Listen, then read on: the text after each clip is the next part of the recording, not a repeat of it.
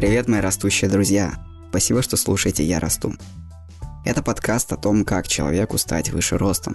В какой-то момент я сам захотел вырасти и в течение долгого времени пытался понять, что такое рост и как его увеличить. Меня зовут Вадим Дмитриев, а это моя электронная помощница Зоя.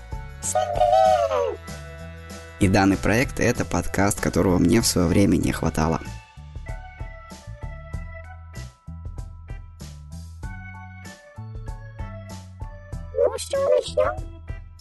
Сделаем несколько вводных эпизодов. Я представлю себя, расскажу свою историю роста и те этапы жизни, которые привели меня туда, где я нахожусь сейчас.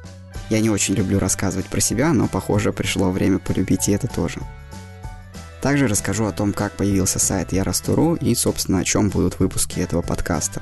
Но это уже точно не сегодня, сейчас только начну рассказывать свою историю роста прямо с детства, то есть прямо с самого начала –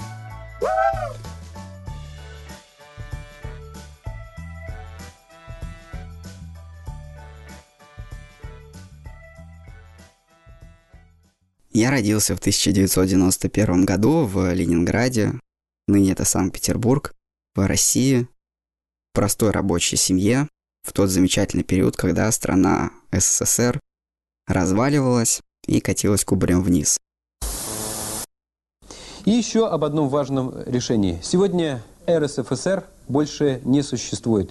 Парламентарии приняли решение о том, что отныне республика будет именоваться Российской Федерацией или России? Не было ни денег, ни продуктов, ничего. Зато было много стресса, непонятных и мрачных прогнозов. И вот в этот момент родителям моим повезло. Вдобавок к этому родился еще и я. Чтобы оградить меня от всего этого, меня отвезли в Беларусь, и первые три года жизни я прожил в деревне с бабушкой и дедушкой. Мой отец тогда был моряком, он приезжал домой раз в полгода, а мама работала на фабрике. Но когда я родился, ей дали что-то типа декрета, и она жила со мной в Беларуси первые два года. А потом они приезжали с папой несколько раз в год.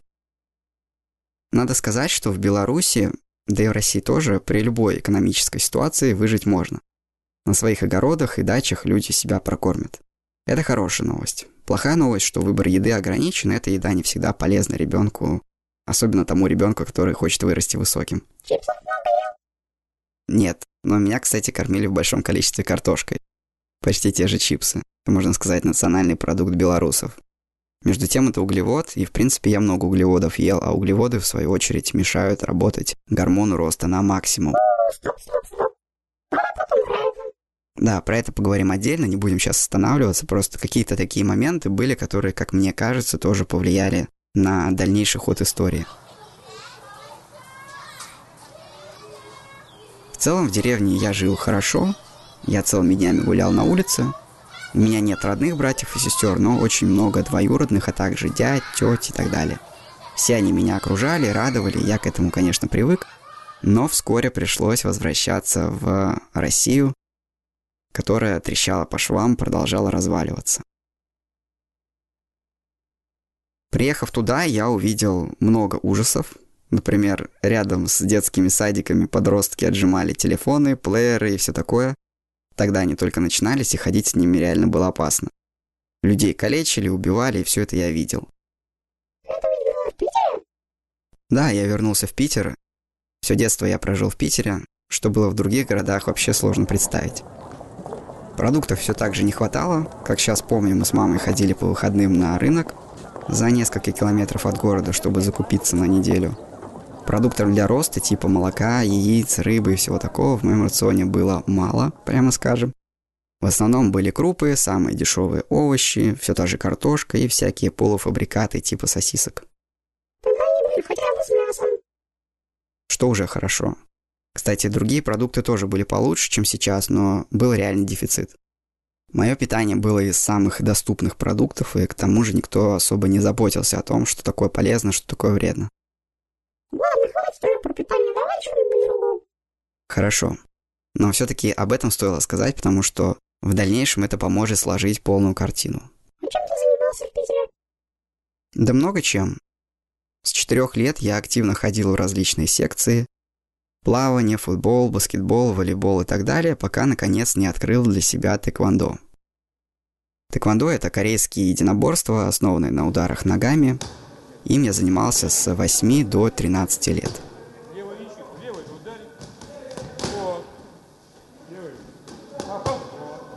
У меня это хорошо получалось, тренер ставил меня в пример.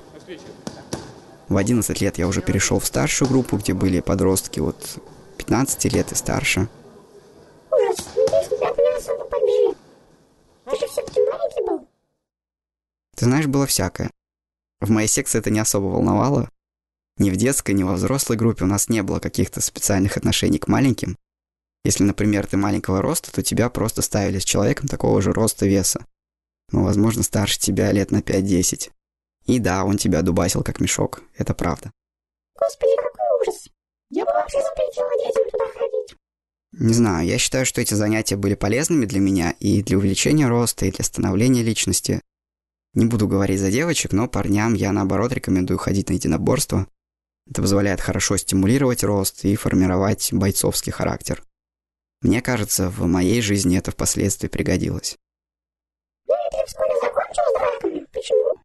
В общем, да. Спустя пять лет я почувствовал, что единоборство это не мое. Тренер тогда возлагал на меня надежды, но мой азарт к тренировкам иссяк. Финальной точкой было то, что в начале 2004 года я получил очередной пояс, и тренер настоял, чтобы я поехал в спортивный лагерь. По тэквондо как раз. Мне эта идея не особо понравилась, но под давлением родителей и тренера я поехал. Там были просто бешеные нагрузки, мы каждый день бегали по горам, два раза в день по два часа тренировались, плавали, играли в игры и так далее. Сейчас я понимаю, что тренер готовил меня к выступлениям на соревнованиях, но я этого не хотел, меня никто не спрашивал. Тем не менее, не дожидаясь окончания смены, за два дня до этого я позвонил родителям и попросил забрать меня. Это был последний день тэквондо. Когда настал новый сезон, и я не появился в секции, тренер звонил уже мне домой, но я не хотел ничего объяснять, и вряд ли смог бы выразить внятно то, что было у меня в голове в тот момент. Вместо меня мой отец говорил с ним и потом сказал, чтобы я сам решал. Тренер несколько раз пытался убедить своих родителей повлиять на тебя. И не только родители на самом деле, но и друзей, которых к тому времени среди бойцов у меня было немало. В общем, я знал, что я подвел тренера, он на меня рассчитывал. С другой стороны, не нужно возлагать на других свои надежды и не будет таких проблем.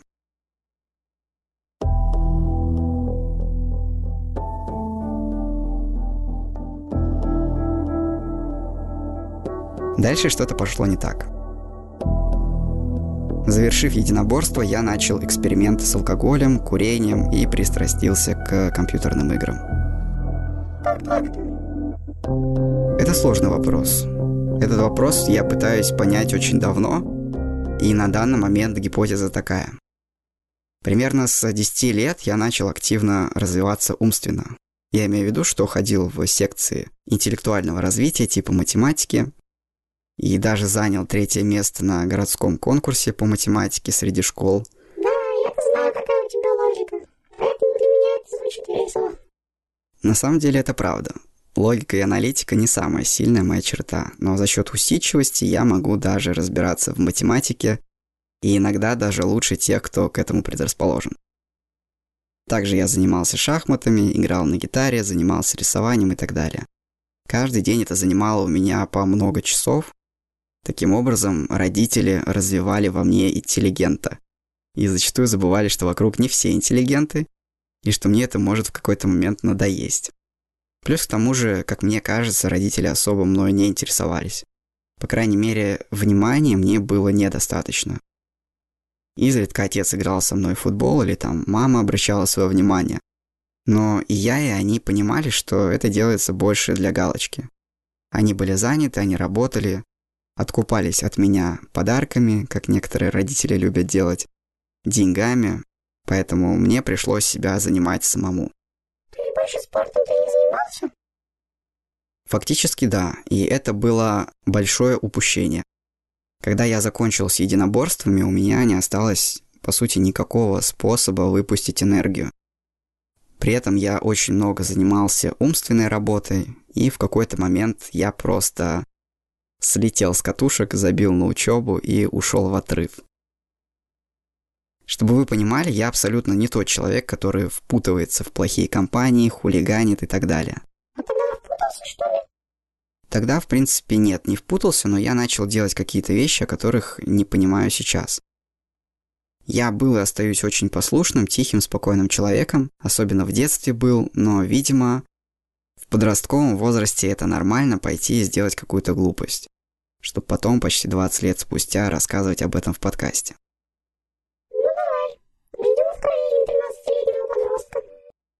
Было следующее. Каждый день я ездил после школы в компьютерный клуб. Тогда у меня еще дома не было компа, да и вообще они были дорогим и достаточно редким удовольствием в то время. Поэтому я ездил в компьютерный клуб. Это такое место, где собрано много компьютеров, туда приходишь, платишь деньги, тебе включают какое-то время, и ты сидишь, играешь. Ну, либо в интернете сидишь. Я в основном играл.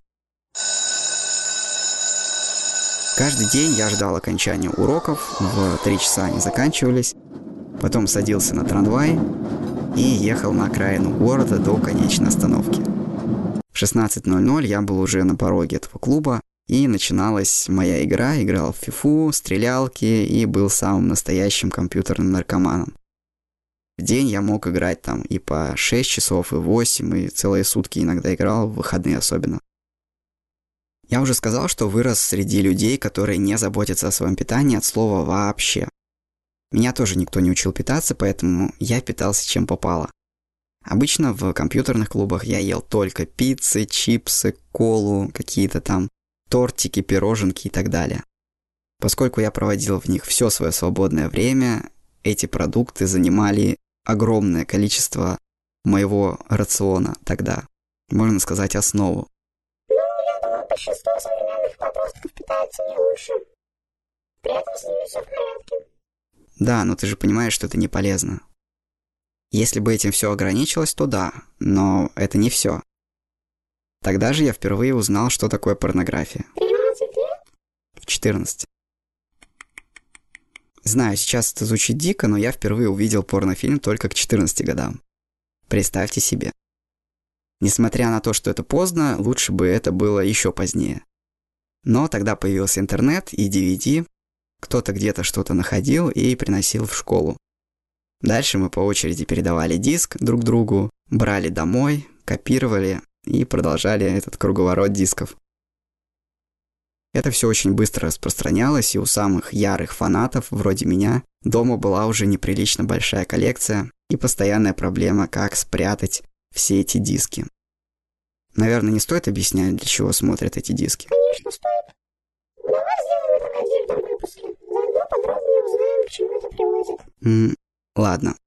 Ну и добивалось это все алкоголем и курением. Я вырос в табачном дыму и также видел везде алкоголь, в Беларуси, да и в России. К сожалению, это, можно сказать, тоже важные национальные продукты, поэтому для меня было вполне естественно тоже однажды попробовать. Но, как всегда, просто попробовать я не умею. Если я что-то делаю, то делаю это с усилием. Алкоголь мне, слава богу, не зашел. Первый раз я выпил 2 литра пива за раз, и после этого думал, что на этом моя жизнь закончится, и 18-летия я не увижу. В другие разы тоже, в принципе, отходил долго, и поэтому решил не продолжать больше с алкоголем, а вот с курением было немного сложнее. Поскольку от него было не так плохо, то я курил, наверное, несколько месяцев, может даже лет, с какой-то периодичностью. А первый раз попробовал сигареты вообще лет 8, даже, наверное, раньше. Ты курил 8 лет? Это реально жестко. Дальше попробовать тогда дело не пошло. Однако ближе к 13-14 годам я втянулся и уже курил довольно много. Возможно, не каждый день, но много, реально много. Несколько сигарет за раз легко мог выкурить, несколько пачек в день тоже, особенно в компании таких же курильщиков-малолеток. То есть вся моя жизнь к 14 годам крутилась вокруг компьютера, плохой еды, скажем, неэффективной еды, анонизма, вредных привычек и так далее. И так было примерно полгода после того, как я ушел с единоборств и закончил всякие интеллектуальные занятия. Я стал жирным и ленивым, и как бонус я не вырос ни на один сантиметр.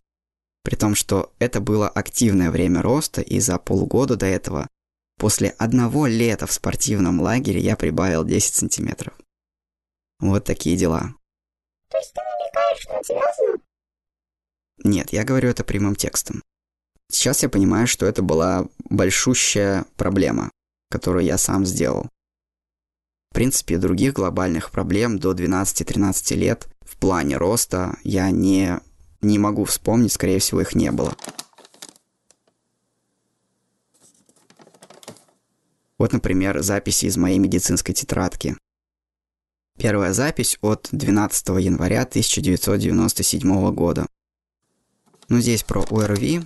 Пациент поступил с жалобой на температуру, Другая запись в конце этого года тоже грипп. Ветрянками и прочими желтухами тоже болел, но это нормально, дело для детей. Осложнений не словил.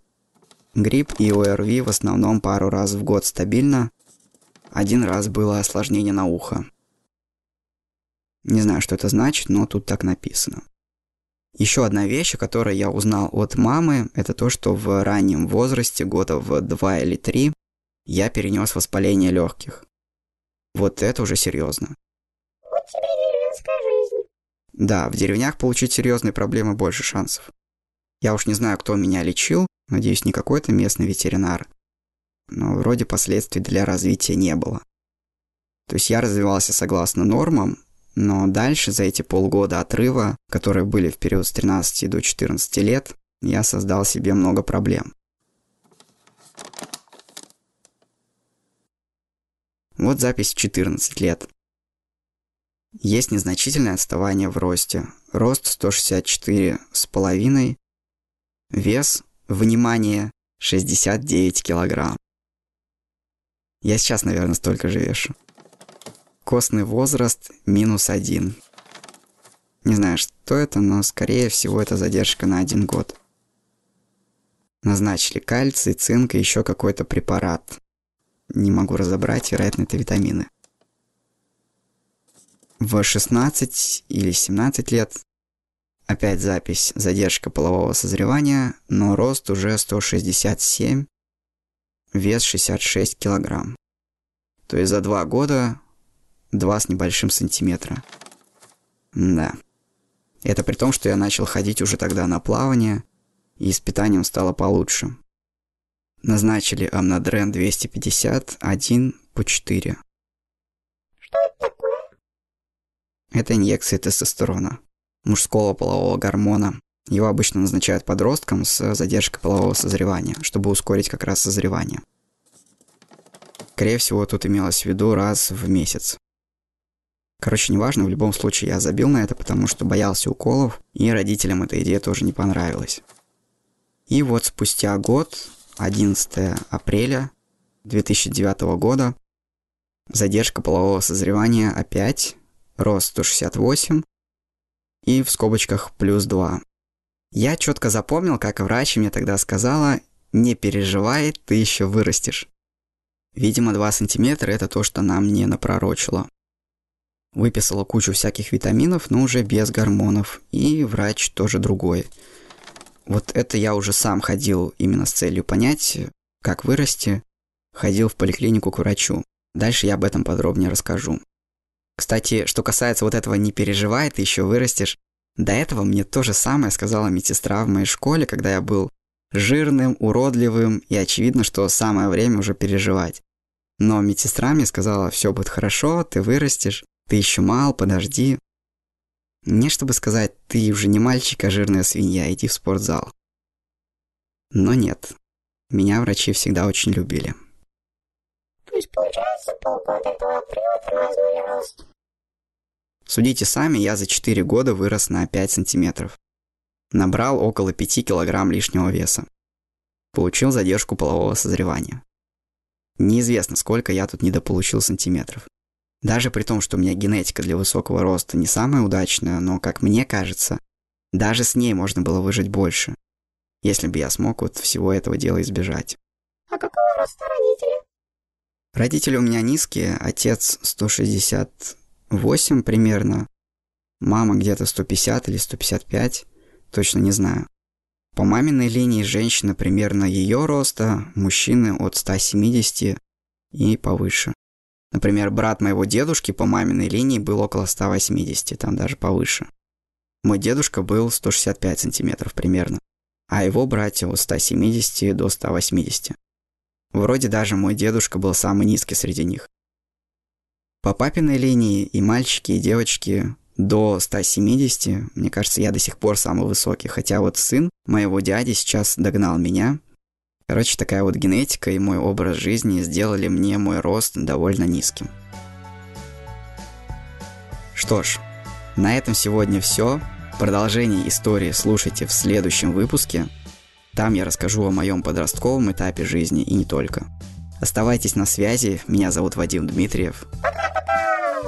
Спасибо за внимание и скоро услышимся в подкасте «Я расту».